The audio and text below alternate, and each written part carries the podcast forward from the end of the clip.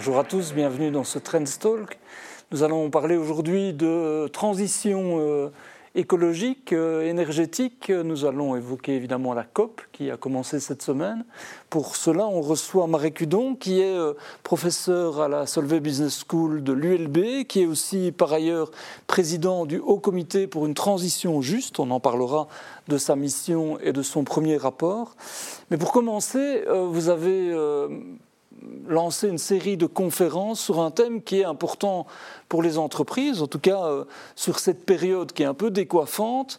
Et l'idée, c'était un peu de dire jamais il n'a été aussi complexe d'être CEO d'une entreprise aujourd'hui. Alors vous avez euh, parti de ce constat-là et vous avez déjà organisé une série de rencontres, si je ne me trompe. Euh, en, quoi cette période est complexe pour, pour un chef d'entreprise?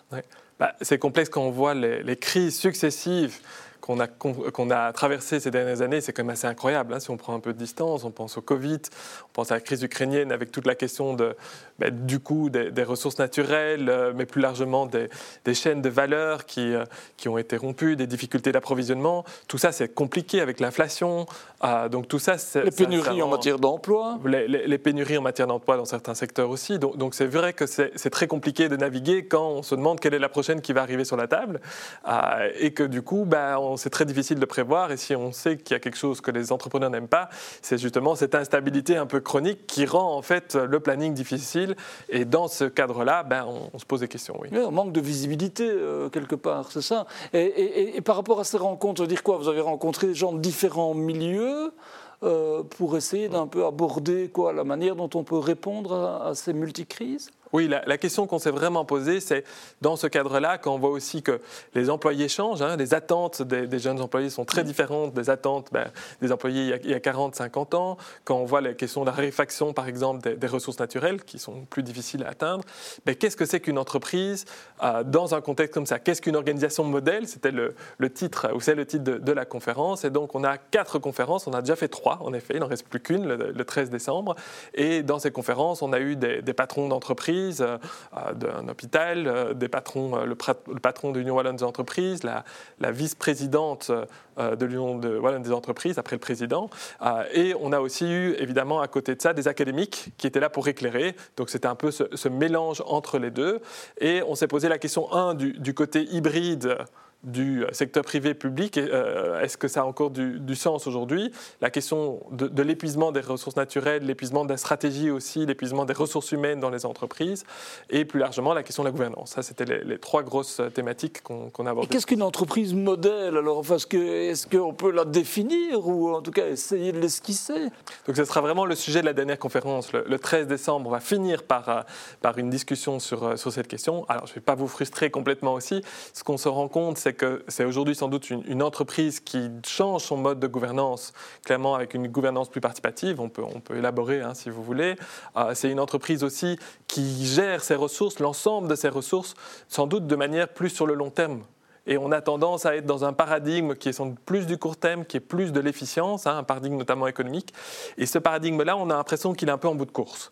Et donc aujourd'hui, une entreprise modèle, c'est sans doute une entreprise qui gère ses ressources humaines, ses ressources stratégiques, mais aussi les ressources qui sont nécessaires pour son approvisionnement sur le long terme aussi. Donc ça, c'est en tout cas des, premières leçons. Donc ça veut dire une vision sur le long terme, ça veut dire aussi peut-être euh, quoi un mode de gouvernance plus horizontal, plus participatif, euh, euh, peut-être un CEO moins qui sort un peu de son, enfin, qui descend un peu de son piédestal quelque part. Je, pense qu'en effet, le management doit évoluer. Et qu'on parle aujourd'hui, par exemple, de thèmes comme le management humain.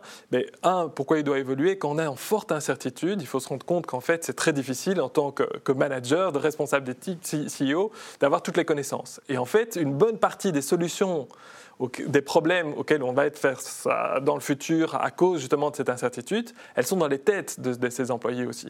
Et aujourd'hui, l'intérêt d'avoir une gouvernance participative, c'est aussi se rendre compte qu'en fait, ces compétences sont partagées et les employés demandent aussi une participation plus importante dans l'ensemble euh, des décisions et c'est important de donner en fait une place aussi à, ceci. Et c'est utiliser l'intelligence collective qui existe en interne et, par ailleurs aussi sans doute mobiliser, motiver les troupes. Euh, en, les faisant participer davantage. Tout à fait. Alors ça ne doit pas aller vers une structure obligatoirement, vers une structure complètement horizontale. Hein. Il ne faut pas non plus se dire que, que tout le monde va être dans des, dans des pyramides euh, qui sont complètement dégonflées, complètement plates. Hein. Il y a des organisations comme ça, mais c'est quand même l'exception.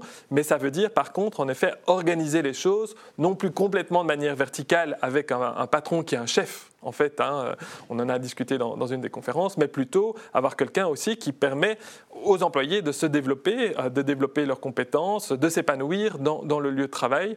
Et ça, c'est quand même aussi quelque chose qui est très différent de, ce qu'on a pu connaître euh, quelquefois, en tout cas dans le passé.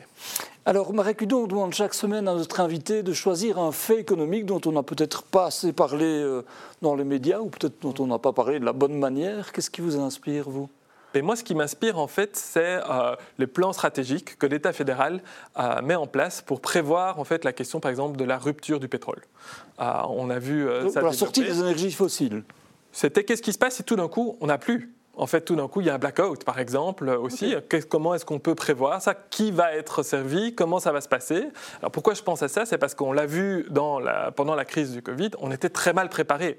Et d'autres pays sont mieux préparés. Par exemple, les, Hollandais, au Parlement, il y avait vraiment une réflexion qui avait eu lieu. Et quelquefois, on pêche par ça en Belgique. Et le fait de se poser la question en disant, tiens, si tout d'un coup, on a une vraie rupture, qu'est-ce qu'on fait? Comment est-ce qu'on va réagir? Qu'est-ce qu'on fait? va... Bah, ça, c'est ça qu'ils qui, vont mettre en place. Et je, pense qu'on peut se féliciter. Il y a différents ministres, hein, je pense que l'énergie, l'économie, qui, qui, sont sur cette question-là qu'on prépare ça pour ne pas, lorsqu'on fait face à cette situation comme on a pu le vivre dans le Covid, ben, on est complètement euh, désorienté aussi. Et ça, je pense que c'est une logique qu'on doit développer par rapport en fait à ces méga tendances. Hein. Euh, la question de la ressource naturelle est une de ces méga tendances. On sait qu'elles vont arriver, on ne sait pas quand, mais c'est important d'être préparé. Alors vous êtes président par ailleurs du Haut Comité pour une transition juste, hein, je ne me trompe pas dans le... Co-président, un des deux. Voilà, un des deux, pardon. Et euh, d'abord, pour nos téléspectateurs, Qu'est-ce que c'est cette institution Elle a été mise en place justement pour veiller à ce que cette transition qui est impérative, urgente et nécessaire se fasse de la manière la plus juste possible, comme le nom l'indique. Mais, euh, mais comment vous fonctionnez et, pourquoi cette, euh, ce comité? Donc c'est la ministre du Climat qui a décidé de mettre en place un, comité. On est complètement indépendant évidemment. C'est 22 académiques francophones, néerlandophones, interdisciplinaires. Et l'objectif c'était justement de pouvoir écrire un rapport qui répond à la question comment institutionnaliser la transition juste, qu'est-ce que c'est et qu'est-ce qui doit être mis en place pour que euh, la transition soit beaucoup plus juste que ce qu'elle est pour l'instant, hein. euh, et aussi du coup d'insuffler finalement une dynamique. On sait qu'à partir de janvier, la Belgique va avoir la présidence de l'Europe, et donc il y a vraiment le momentum pour pouvoir discuter de la transition juste au niveau européen, sachant que beaucoup de leviers sont au niveau européen. Alors, vous avez publié un premier rapport. Hein, euh, on a fait un dossier de couverture du magazine Trends Tendance où on parle un peu.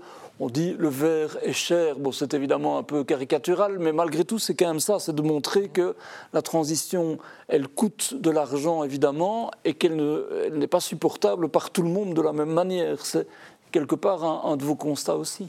Oui, en fait, en, termes de constat, c'est un, triple constat très rapidement, c'est qu'en fait, les, premiers contributeurs aujourd'hui en termes euh, d'émissions de CO2, ce sont les publics qui sont, on va dire, les plus aisés. On parle d'un rapport de 3, 4, voire à 10 selon les mesures, et on sait qu'il y a des mesures très différentes. Deuxième constat, c'est qu'en fait, les premiers affectés, par contre, ce sont les personnes les plus pauvres, les plus défavorisées. On le voit en termes de risque environnemental.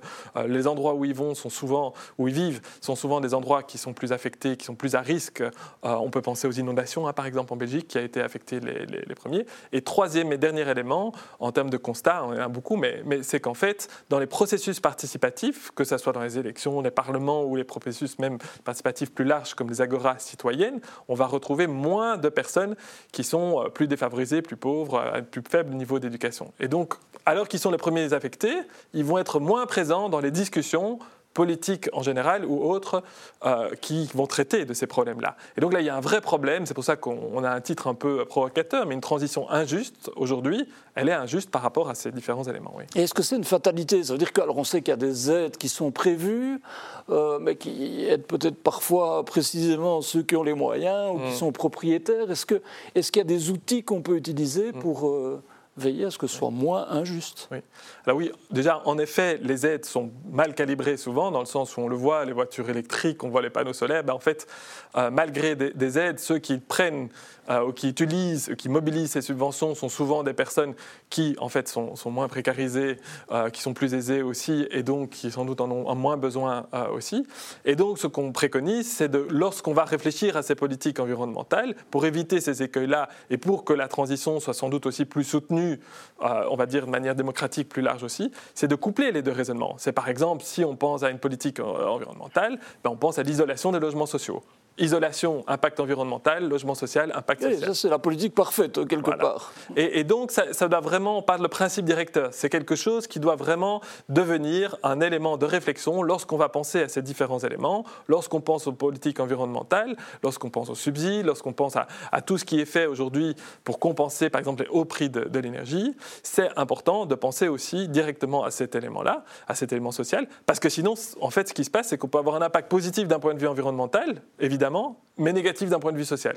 Et donc là, finalement, on va redépenser deux fois plus d'argent pour compenser l'impact qu'on a eu. Et de la même manière, par exemple, lorsqu'on a une politique sociale, réfléchir aussi à l'impact environnemental, dans le sens où on a beaucoup de politiques sociales qui ne prennent pas du tout ça en considération et qui, du coup, finalement, vont minimiser euh, finalement ce qui peut être fait d'un point, de vue, euh, point de vue environnemental. Alors, en parlant du coût de la transition, il y a un autre volet. Euh, on sait qu'il y, a la décarbonation de l'économie. Hein, pour faire court, les entreprises ont souvent des plans ambitieux, mais il y a une enquête de, de Bain Company qui montre que si les conseils d'administration fixent des caps ambitieux, en fait, quand on arrive au niveau du middle management pour les appliquer, c'est plus compliqué. Et on sait que ces derniers temps, il y a eu euh, bah, la hausse des taux d'intérêt, euh, donc euh, une série de coûts qui ont été plus importants. Est-ce que là aussi, c'est un élément qui est préoccupant par rapport à l'objectif qu'on doit atteindre. Ben, le, middle management, c'est vrai que c'est très compliqué. Alors, c'est pas complètement nouveau. Un prof de management vous parlerez de ça depuis des dizaines d'années. Ben, j'imagine que ça vaut pour autre chose, mais, là, en l'occurrence, oui.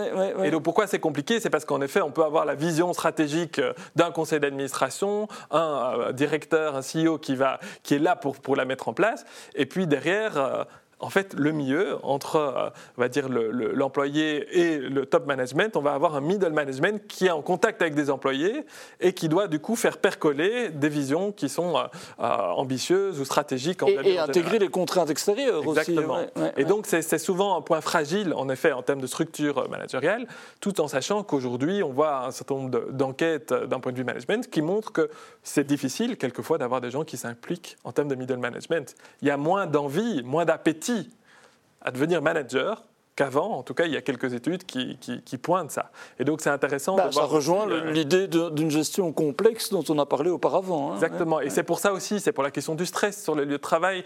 Notamment, on parlait d'épuisement des ressources humaines. Ben, c'est lié à ça aussi. C'est donner envie de, s'impliquer dans son entreprise, de devenir manager aussi. Ben, ça passe par un environnement de travail qui est en effet positif et dans lequel on a envie de s'impliquer et une entreprise dans laquelle on veut rester sur le long terme. Alors on parlera d'un événement important en matière environnementale après, mais avant on demande à notre invité de pointer du doigt peut-être pour nos téléspectateurs un, rendez-vous culturel euh, pour ce week-end. Qu'est-ce, euh, qu'est-ce que vous aimez, vous? Je vais être peut-être très politiquement correct, mais je vais en donner deux. Un, bruxellois au Palais des Beaux-Arts, je pense qu'il y a une exposition assez intéressante justement sur euh, l'art euh, ukrainien début du XXe siècle. Et, vraiment, en tout cas, je n'ai pas encore pu la voir, mais, mais je me suis un peu renseigné et ça a l'air intéressant. Et puis pour totalement autre chose pour que tout le monde soit content. Euh, j'ai vu euh, ce week-end, un samedi soir, une fête sur Pink Floyd, pour ceux qui aiment bien la, musique. C'est votre cas Et moi, j'aime bien, en effet.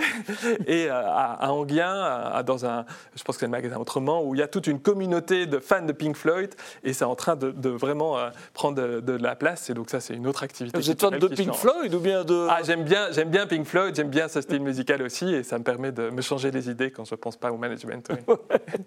et alors, il y a un autre événement qui a débuté cette semaine, c'est la COP 28. Alors ces, grands rassemblements sont importants évidemment dans la, gestion quelque part de la conduite euh, des politiques environnementales euh, dans la planète. Alors euh, on, se pose la question évidemment, on sait les urgences et la vraie question c'est pourquoi ça avance pas assez vite ou pas aussi vite qu'il ne le faudrait. Est-ce que c'est ça la vraie question? Et pourquoi? Ben, je, pense que c'est vraiment la, question aussi, que ce soit au niveau international avec la COP ou même quelquefois au niveau belge aussi on manque d'indicateurs. Alors on pense les CO2, mais on manque encore beaucoup de données, je pense, si on va plus large d'un point de vue, euh, par exemple, de transition juste, et de, données qui sont vraiment suivies. Le monitoring, ce qui me manque, à mon avis, euh, au niveau belge, c'est euh, la possibilité d'avoir ces chiffres qui sont, par exemple, présentés une fois par an à un moment spécifique avec une évaluation, une discussion politique, par exemple, la Chambre ou autre. Et donc je pense que ce qui manque, c'est ce, ce processus de reporting avec une vraie décision politique avec une prise de responsabilité aussi par rapport à, ceci, en sachant que, en fait, la question climatique, c'est une question internationale. C'est pour ça qu'en effet que les COP sont très importantes, c'est parce qu'en fait, il faut convaincre ou se convaincre d'une action collective. Et ça, c'est vrai que pour l'instant, avec euh, un monde qui est tellement en tension, c'est compliqué. J'allais dire, le, chaos euh, géopolitique mondial n'aide pas. Euh, j'ai interrogé un, professeur spécialisé dans les questions énergétiques il y a quelques semaines et il me disait un peu dépité. Est-ce qu'on va devoir atteindre, aller dans le mur avant qu'on ne se réveille? Est-ce que c'est votre sentiment parfois aussi? C'est sûr que c'est une période anxiogène. Maintenant, quand on voit euh, l'épuisement aujourd'hui petit à petit, hein, on parle de limites planétaires, ce sont des seuils qu'on ne peut pas dépasser d'un point de vue environnemental.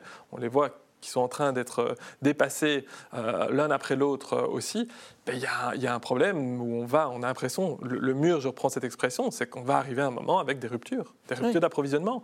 On, a vu un petit peu ce que ça nous donnait il y, a, il y a quelques mois avec la crise ukrainienne, on a l'impression que c'était il y a très longtemps, mais on va aujourd'hui avec des ruptures ou des prix qui vont augmenter très très très fortement, d'où la nécessité de changer de modèle économique. Moi, ce que j'admire, c'est des entreprises qui aujourd'hui en se projetant sur le long terme, changent leur modèle, c'est un investissement, pour justement être moins dépendants de ces ressources naturelles et pour pouvoir justement s'ancrer dans un territoire plus sur le long terme. Et c'est ça qui est nécessaire aujourd'hui. C'est qu'on ait plus d'entreprises comme celle-ci qui aujourd'hui changent vraiment leur modèle, sont moins dépendantes que ça soit d'énergie, que ça soit de l'eau, que ça soit d'autres, pour pouvoir justement durer dans, le temps et être moins dépendant d'une rupture d'approvisionnement de l'Ukraine. On s'est rendu compte le nombre d'entreprises, c'était incroyable, qui dépendaient de l'Ukraine au moment du début du, du conflit. Euh, et ça, ça, pose question lorsqu'on pense à tous les conflits internationaux dont on peut parler. On n'a même pas besoin de penser à, un conflit avec la Chine pour, pour se rendre compte qu'on est vraiment fragile. il y a toute la question du financement. Ces derniers jours, euh, semaines, il y a eu une saga qui a occupé le devant de l'actualité, c'était celle du bon d'État, hein, enfin du premier bon d'État maintenant. Mm. D'un autre bon d'État euh, de l'État belge, qui a connu un succès important, en tout cas le premier, avec toute la question des, taux d'épargne qui étaient liés. En, l'occurrence, quelque part, c'est une manière d'activer l'épargne, mais est-ce qu'on n'en aurait pas besoin pour tous ces enjeux fondamentaux? Est-ce que c'est ça votre sentiment quand vous voyez euh, de tels épisodes d'actualité? Oui, dans le sens où, par exemple, on parlait de, de, transition, ça va nécessiter des financements qui sont substantiels. On parle d'une augmentation de budget de plusieurs euh, pourcentages de, PIB euh, par an. Chaque année, chaque année. et donc, c'est substantiel. Et donc, on, doit trouver une source par rapport à ceci. Sinon, on va en effet vers, euh, vers un mur à nouveau. Ça peut être à travers des financements comme des bons départ qui sont dédiés à un projet ou en tout cas une politique euh, spécifique, à, condition que le reste soit aussi modifié, parce que sinon on ne va pas avoir un impact euh, global. Hein. D'autres politiques doivent, être affectées pour avoir cet impact. Euh, le bon d'État nous a montré, en tout cas le succès du bon d'État nous a montré qu'en fait, lorsque ben, il y a un taux d'intérêt qui est attractif, et clairement lorsqu'il y a une différence par rapport au taux d'épargne, il y a la possibilité d'avoir quelque chose qui a du succès. Ce qui est dommage ici, je trouve, dans la nouvelle de ce qu'on nous annonce comme nouvelle euh, campagne de bon d'État, c'est qu'on va avoir un, taux qui est plus bas, sans doute parce qu'il y a moins de besoins de financement, hein, il y a une raison, mais que toute la dynamique qui a été enclenchée la première fois, et on sait qu'il y a beaucoup de, de, Belges qui tout d'un coup se sont dit, mais comment est-ce que j'achète un bon d'État? Euh, bah, Toutes ces dynamiques-là, elle va un peu retomber, alors que bah, on est rentré quand même dans, dans une relation avec euh, soit son banquier, soit un site internet. Euh, où on pouvait euh, commander ces, bons d'État et sur lequel on va finalement assez peu capitaliser. Ça, ça c'est un peu dommage. Mais, mais, voilà, sur le long terme, on peut imaginer que, que, ce sont des mécanismes publics qui nous permettront de financer des grands projets. Alors pour terminer, Marie Cudon, on, a, on, publie euh, dans le Tendance de cette semaine une interview avec Alexander De Croo qui évoque justement le président, les priorités de la présidence belge de l'Union européenne et qui dit notamment, qui épingle le marché intérieur et l'industrialisation avec quelque part ce focus de dire ben, attention, aujourd'hui notre compétitivité elle est sous pression. Donc oui, euh, à la décarbonation de, l'industrie, mais n'allons pas trop loin sur les autres questions environnementales parce que cette question-là, elle est euh, importante aussi. Euh, comment vous voyez cette période et, ce moment Est-ce que vous dites que, bah oui, il faut s'inquiéter aussi de cette compétitivité? Alors, oui, à la première partie, peut-être non à la deuxième, dans le sens où, oui, l'industrialisation, je pense que c'est important aujourd'hui de penser cette réindustrialisation. On, est dans un, processus sans doute long sur ça en cohérence avec ces impératifs environnementaux et sociaux. Et c'est possible. Je pense que ça peut vraiment être l'occasion aussi d'avoir de, de, une nouvelle industrie qui justement est cohérente par rapport à ceci. La compétitivité, alors on est dans un pays qui est très tourné vers l'extérieur. Hein. On sait que les exportations sont importantes euh, pour nous aussi. Maintenant, j'allais vous dire de manière peut-être un, comme un, un, petit clin d'œil que ça fait tellement longtemps qu'en lisant les journaux depuis que je suis étudiant, je vois ce mot de compétitivité partout. Donc c'est pas comme si c'était quelque chose de nouveau. J'ai l'impression que à nouveau c'est quelque chose qu'on voit euh, depuis tellement d'années aussi, c'est important. Maintenant, la place, je pense, que ce discours ou que cette préoccupation sur la compétitivité prend par rapport justement à des enjeux stratégiques pour nos entreprises sur le long terme, et tous les chocs dont on a parlé. Ouais. En fait, on parle trop de ça versus pas assez du reste. Je ne dis pas que c'est pas important, c'est évidemment important. Maintenant, une entreprise, si elle veut exister, c'est pas simplement euh, une, une, question de compétitivité en termes de prix, mais c'est aussi une question de stratégie et de se préparer mieux à ces différents chocs et de mettre en avant une politique de ressources humaines qui donne envie à ces générations de s'impliquer sur le long terme. Et donc, dans la balance, je pense qu'en tout cas, il y a encore un travail à faire sur ça, oui. Marc Hudon, merci beaucoup. Votre choix semble fait. Merci à tous euh, d'avoir euh, suivi cette édition du Trendstalk et à la semaine prochaine.